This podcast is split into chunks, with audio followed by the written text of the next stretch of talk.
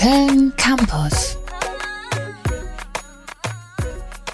Wir bleiben bei den 2000ern und äh, das mache ich jetzt mit meinem Kollegen Lukas, der ist nämlich hier und äh, ja, der stellt uns jetzt mal einen absoluten Klassiker aus der Zeit vor. Richtig, Hauke. Es gibt ja einige Queens of R&B. Eine von ihnen ist definitiv Jojo. Joanne Noel Blatkin Levesque, so ihr bürgerlicher Name, hat 2004 mit ihrem self-titled Album Jojo gleich den Durchbruch geschafft. Die Single Baby It's You schafft es damals sogar in Deutschland auf die Top 20 Charts und sorgte für ihre Nominierung als beste Newcomerin bei den damaligen MTV Music Awards. Textlich ein klassischer RB-Tune.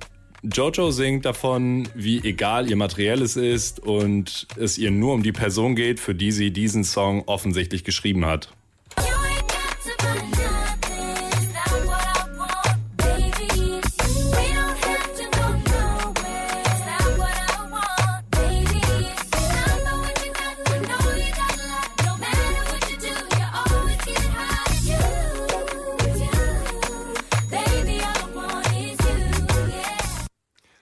Zwar hat Jojo 2020 nochmal ein Album released, aber an den Erfolg von ihrem Debütalbum konnte sie leider nie anknüpfen, hat dafür aber bei vielen, so auch bei mir, einen ewigen Platz im Herzen bzw. in der Playlist, sobald es um R&B-Schnulzen geht www.kölncampus.com www